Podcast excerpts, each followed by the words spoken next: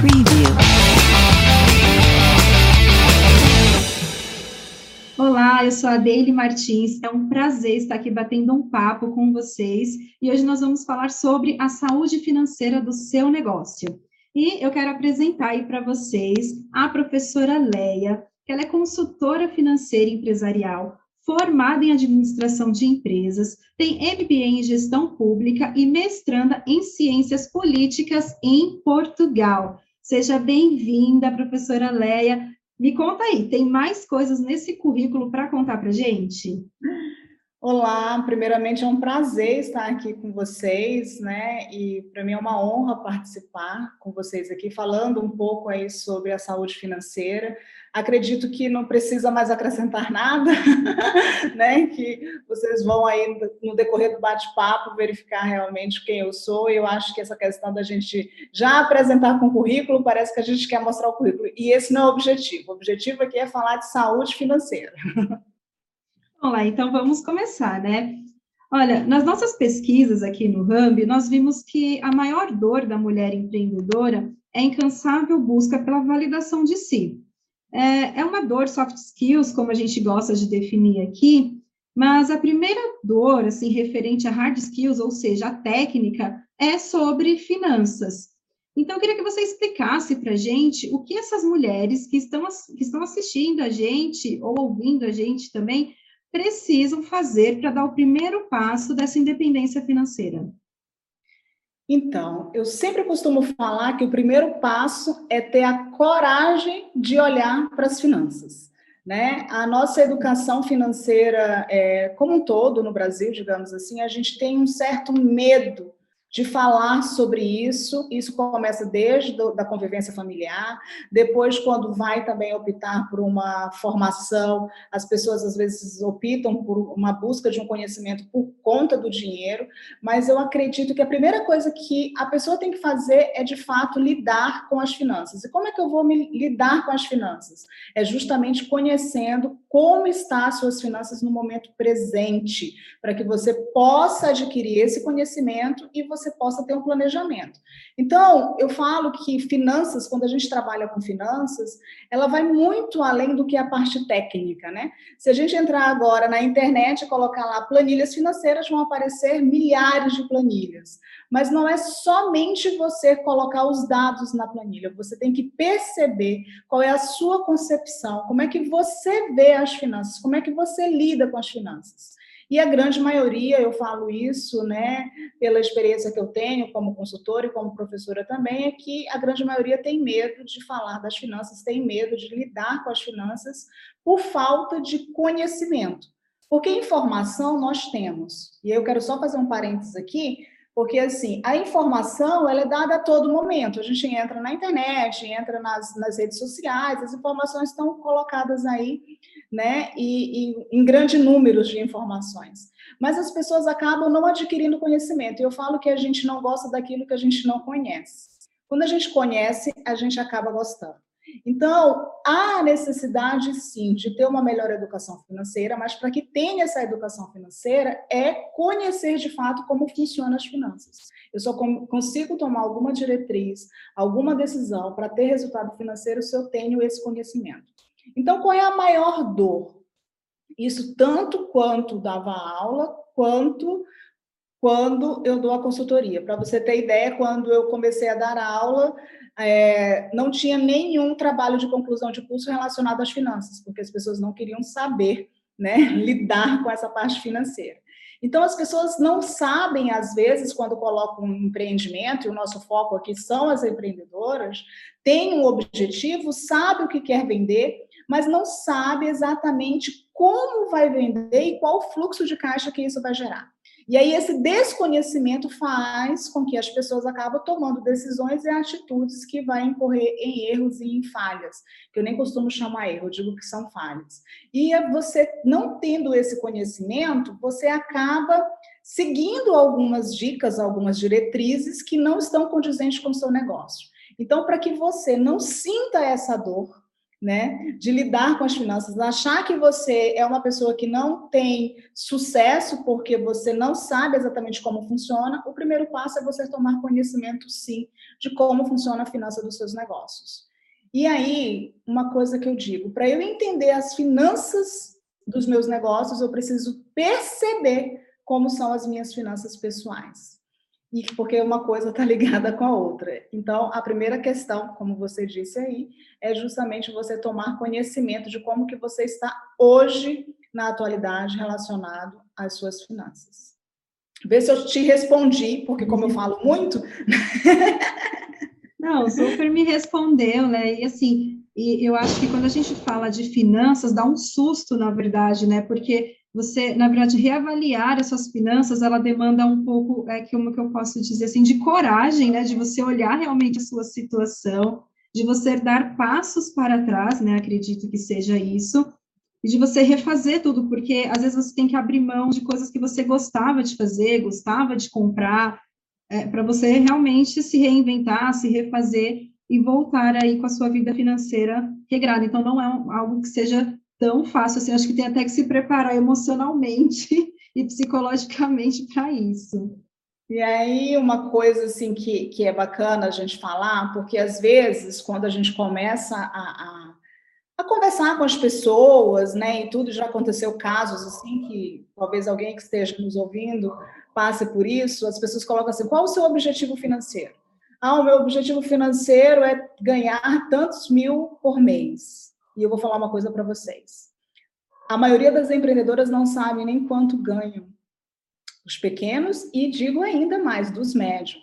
Então, assim, entram no jogo, mas não sabem quanto estão ganhando, porque confundem justamente a receita pessoa jurídica com a pessoa física, não sabe quanto a empresa está faturando, não sabe qual foi o lucro da empresa e aí acaba gerando uma certa confusão. E teve uma vez que dessas consultorias que eu dou que a gente, ela colocou um valor de meta de faturamento, só que ela nunca tinha feito uma planilha, nunca tinha é, mensurado isso. E para surpresa dela, ela já ganhava mais do que a meta. E aí veio uma questão assim que era, eram as escolhas dela que faziam com que ela tivesse gastos excessivos e acreditava que não estava ganhando aquilo. Então, a má gestão do dinheiro em si. E aí é uma questão que você pode pensar hoje. Será se você realmente não está ganhando aquilo que você acredita que é o seu objetivo? Então, nada melhor do que você realmente conhecer, não ter só a informação, conhecer como funciona as suas finanças e, claro, utilizar os instrumentos que a gente vai falar aí no decorrer da entrevista, quais são os instrumentos necessários para que você possa gerir melhor e ter essa educação financeira. Bom, muito legal isso que você falou, me lembrou até de uma, uma, uma aula que eu tive uma vez, acho que foi até pelo seu Braz, se não me engano, e aí a pessoa que estava dando aula falava assim: para de roubar a sua empresa. E ela falava tão alto que eu fiquei com isso na minha cabeça. É, até hoje eu falei, gente, para de roubar aí a sua própria empresa, separa tudo aí direitinho. E aí, eu quero aproveitar aí para a gente não perder o gancho que a gente está falando. Eu queria que você falasse um pouco para as empreendedoras é, que precisam avaliar o sistema de monetização é, da empresa delas. Como que elas podem fazer isso? Fazer toda essa avaliação aí. Então, é, o primeiro passo, na verdade, né, a primeira informação que vai gerar conhecimento que a pessoa tem que ter é justamente do faturamento. Ou seja, o que é o faturamento? Tudo que entra na sua empresa. Leia, eu não tenho CNPJ ainda, eu sou uma MEI. Você é uma empresa. Então, você tem que se ver assim.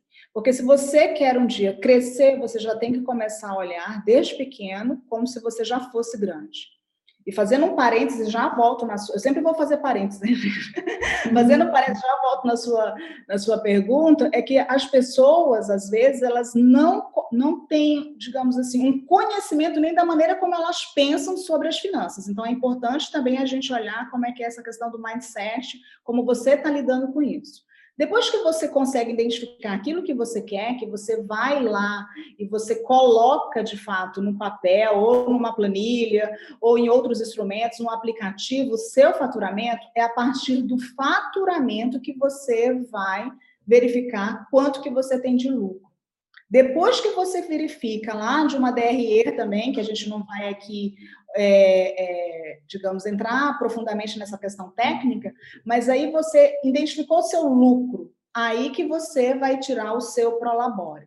Então veja que não é simplesmente assim, entrou na minha empresa, uau, esse dinheiro é meu né? Pare de roubar a sua empresa. Gostei Pare de roubar. Esse dinheiro não é seu ainda. O dinheiro é da empresa. E tem que deixar bem claro: a empresa, por mais que ela não exista ainda formalmente, que não tenha um CNPJ, mas ela tem a vontade dela como entidade. Veja que o nome é pessoa jurídica. É outra pessoa diferente de você. Só que as pessoas, principalmente quando estão começando, confundem o CNPJ com o CPF. Então, você tem que olhar a sua empresa como se fosse algo à parte de você, por mais que você faça parte dela. Depois que você faz isso, você verificou o faturamento, você vai lá e verificou seu lucro, você vai verificar quanto que você vai fazer de retirada mensal. Só ressaltando que sempre, né, sempre essa palavra é um pouco forte, mas é necessário que você deixe também uma reserva para a empresa, para que a empresa possa ter né, uma alavancagem, que ela possa depois fazer um planejamento mais adequado, que ela possa fazer um reinvestimento ou investimento para que possa crescer. Quando você faz essa divisão, você acaba olhando para a sua empresa como prioridade. Não que você não vá se priorizar, mas eu sempre pergunto, sempre, sempre, sempre para as minhas clientes algo assim: você está retirando dinheiro da onde para se manter? Da minha empresa.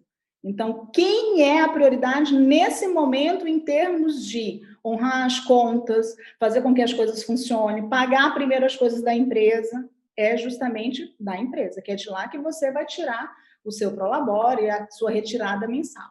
Só que quando o empreendedor, que eu falo que é o empreendedor iniciante, que acaba ficando como adolescente, quando ele está começando já a ganhar dinheiro, ele pega, deu faturamento, ele acha que aquele faturamento é como se fosse o salário dele. Então, ele utiliza aquele faturamento todo como se fosse totalmente dele.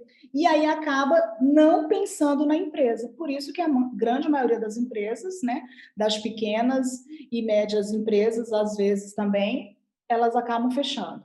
80% das pequenas empresas fecham com dois anos. Justamente por quê? Porque não tem esse cuidado com as finanças da empresa a essa confusão.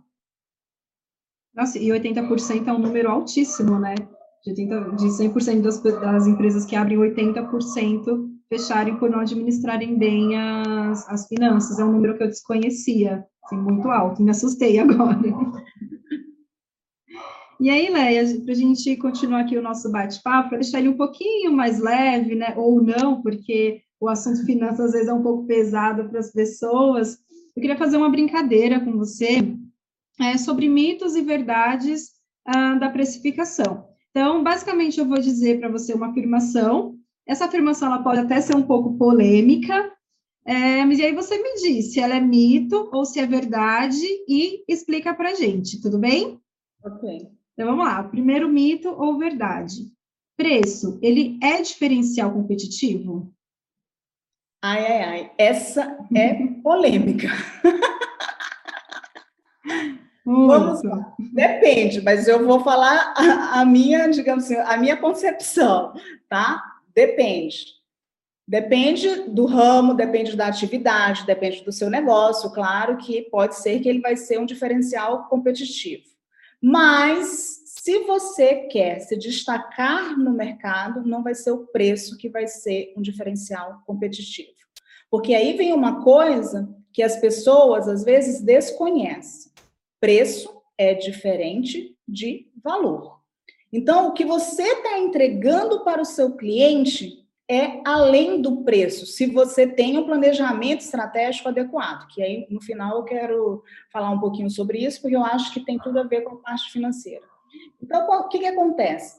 Se você tem um objeto, um produto, se você tem um serviço que está colocando à disposição do mercado e você agrega valor, claro que não vai ser somente o preço que vai ser o diferencial competitivo. Uhum. Agora, se você está vendendo algo que é comum a todas as pessoas, ou seja, né, vamos colocar um exemplo aqui para exemplificar: água, água mineral. A pessoa geralmente vai lá e vai verificar, é uma água mineral, ok, vai comprar. Dificilmente a pessoa vai olhar se a garrafa da água é mais consistente ou se não é, ela quer saber que a água é mineral. Então, talvez aí, nesse caso, o preço sim pode ser um diferencial. Mas se você vai comprar, vamos lá falar coisas de dona de casa, né? Não sou dona de casa. Um sabão. O sabão por si só, você não vai geralmente comprar somente pelo preço.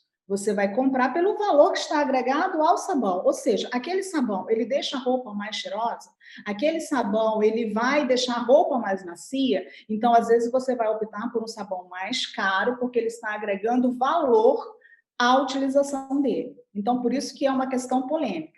Só que eu digo que para quem está começando, se você focar somente no preço, é porque você não acredita em você. Porque se você está entrando no mercado de uma maneira competitiva e você está simplesmente querendo ganhar pelo preço, você não acredita no seu produto ou no seu serviço. E se você não acredita no seu produto ou no seu serviço, você já entrou no jogo perdendo. E isso acontece porque as pessoas fazem para precificação, né, análise de mercado. Mas não é análise de mercado que a gente estuda e dá as diretrizes para as pessoas tomarem, não. É tipo assim, Vou fazer uma análise de mercado, vou olhar o meu concorrente mais próximo aqui quando ele, quanto ele vende. Ele vende por X, então eu vou vender 10% a menos. E aí precifica. Precificar é totalmente diferente disso. Né? Então, isso daí é uma coisa que a gente tem que levar em consideração. Então, por isso que eu digo, voltando lá, a questão do planejamento uhum. estratégico, é importante você ter um planejamento estratégico, porque quando a gente fala nisso, dá a ideia que só grandes empresas têm que ter. E eu falo que todos que estão iniciando precisam elaborar seu planejamento estratégico, porque ele alinhado, ele vai alavancar seu negócio, ele alavancando seu negócio, ele vai impactar diretamente nas suas finanças. Então, as finanças em si, por mais que seja uma área separada quando a gente estuda dentro da administração, ela é a consequência do processo, é a consequência dos meus atos dentro de todos os processos para que eu possa ter resultado positivo ou não. Então, acredito que essa pergunta, realmente, esse mito, né? Tem pessoas que defendem, não, vai somente pelo preço, preço, mas você tem que analisar o seu mercado, analisar o seu produto ou o seu serviço e o seu posicionamento de mercado também.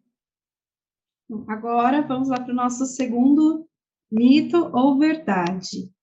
Controle de finanças é muito chato?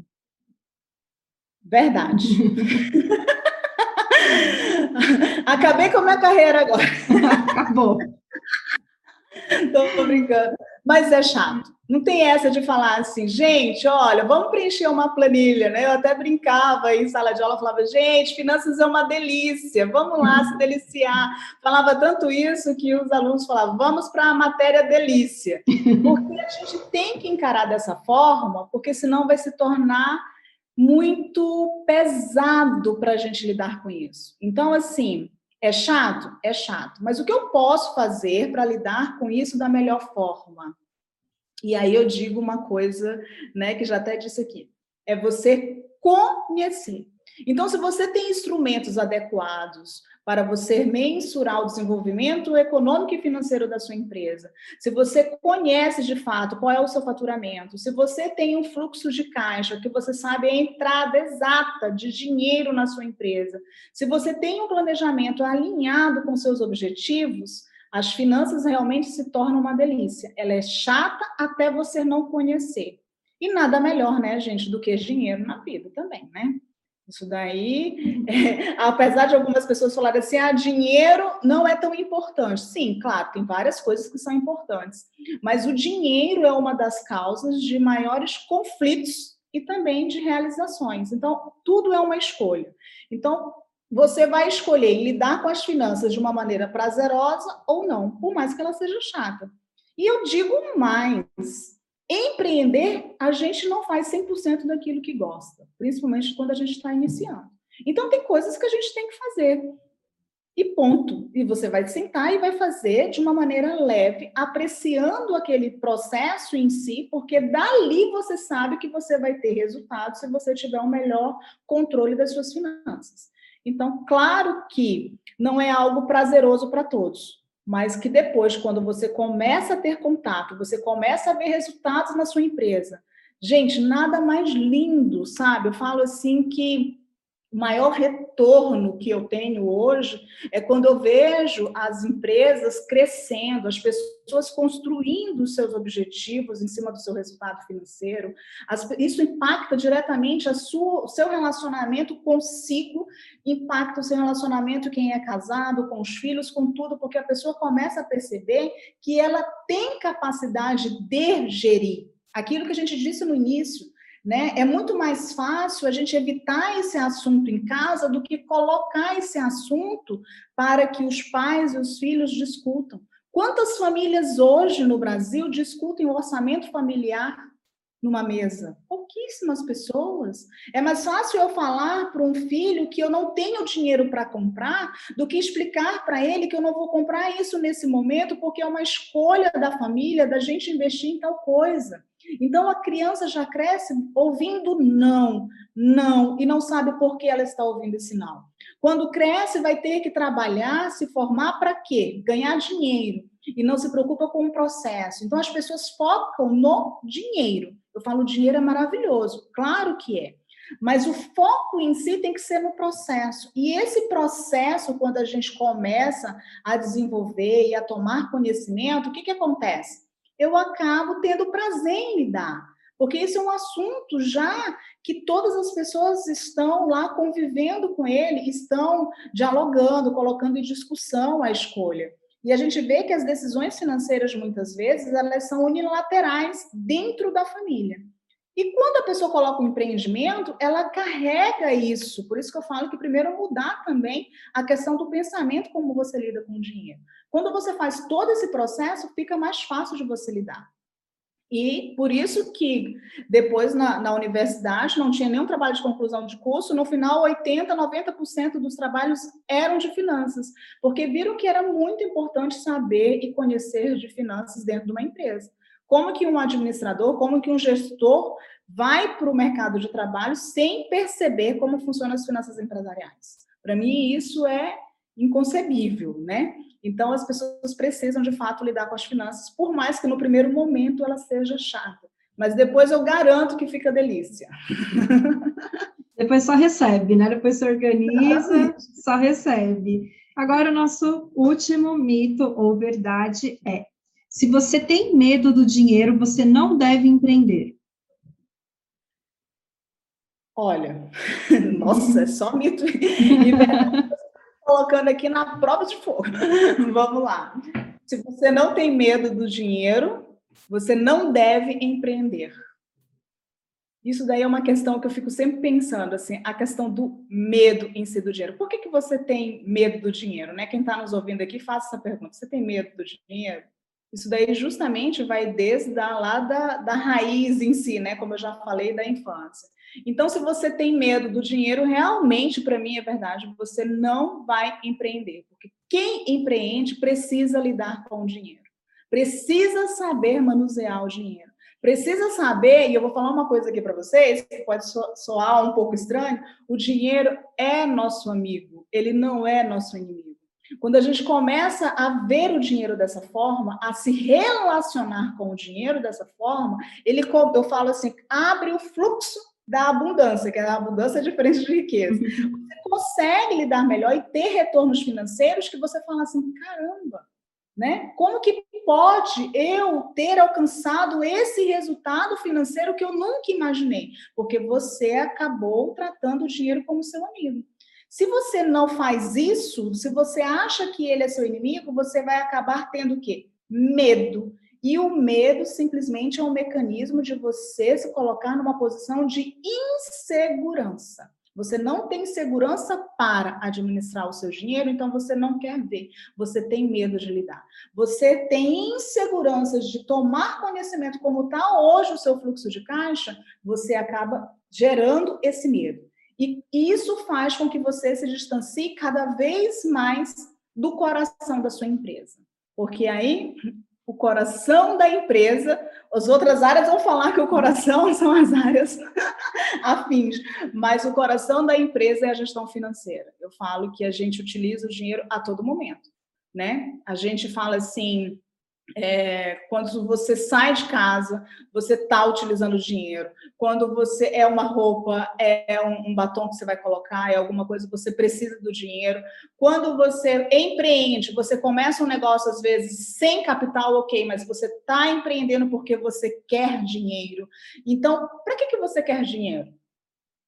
Eu faço sempre essa pergunta também. Para que, que você quer dinheiro? E aí a gente vê que o dinheiro, na verdade, ele é para realizar objetivos ou sonhos, como queiram denominar. Então, o dinheiro, ele é uma consequência e ele está atrelado diretamente aos meus sentimentos e às minhas emoções. Quando eu começo a perceber como eu lido com o dinheiro, quando eu começo a perceber o que eu penso sobre o dinheiro, o que, que eu sinto, eu faço um exercício muito básico assim e fazia também em sala de aula que, que você pensa sobre o dinheiro? Qual o primeiro pensamento que vem quando você fala dinheiro? E qual a primeira sensação que vem quando fala em dinheiro? Algumas pessoas vão justamente falar que tem o medo, outras vão falar, ah, se eu tivesse dinheiro eu ia fazer isso, isso, isso. Então, o que, que você vai fazer para adquirir essa quantidade de dinheiro e ter as suas escolhas? Porque o bom do dinheiro, na verdade, não é nem você adquirir algo, Aqui é outro mito. O bom do dinheiro é você ter o poder de escolhas. Nada melhor do que você poder escolher entre comprar uma casa ou não, entre você poder investir mais na sua empresa ou não. Então, quando você tem o poder de escolhas, você se torna mais tranquilo. E para isso tem que estar sempre alinhado, sempre, sempre, sempre. O seu pensamento com os seus sentimentos e as suas ações. E dentro de uma empresa é dessa forma também.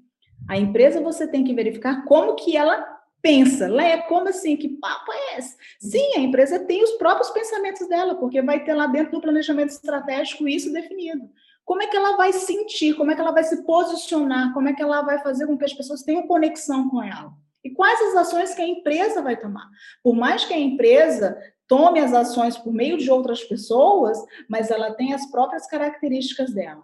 E o que, que você espera trazer de benefício para os seus clientes? Quais os valores que você agrega no seu produto ou no seu serviço? Quando você faz esse mapeamento do seu processo, a consequência é o quê? Aumento no seu faturamento. Consequentemente, aumento do lucro, se você tiver um planejamento financeiro bem feito. E depois, consequentemente, claro, a realização dos seus objetivos, dos seus sonhos pessoais. Então, é óbvio que essa relação com o dinheiro, você precisa aprender a lidar e não ter medo porque o dinheiro é o nosso amigo. Ah, obrigada, Léa. Eu queria te agradecer. A gente está chegando ao fim do nosso bate-papo. Ficaria aqui horas. Você falou que era chato, mas não estou puxando o saco, mas te ouvir falar de finanças é de uma forma leve, muito legal é, bater esse papo com você. Então, o nosso bate-papo aqui chegou ao fim, mas vou falar aqui para as pessoas que estão nos assistindo, nos ouvindo, e você pode continuar nos acompanhando lá no Instagram, é, é ela.vence e também no YouTube da Camila Farani. E se você tem alguma dúvida, ou até mesmo você quer participar de um podcast ou de um vídeo, entre em contato através do site, que é o www.elavence.com.br. Até semana que vem. Obrigada, Leia. Obrigada, eu que agradeço. Um super beijo.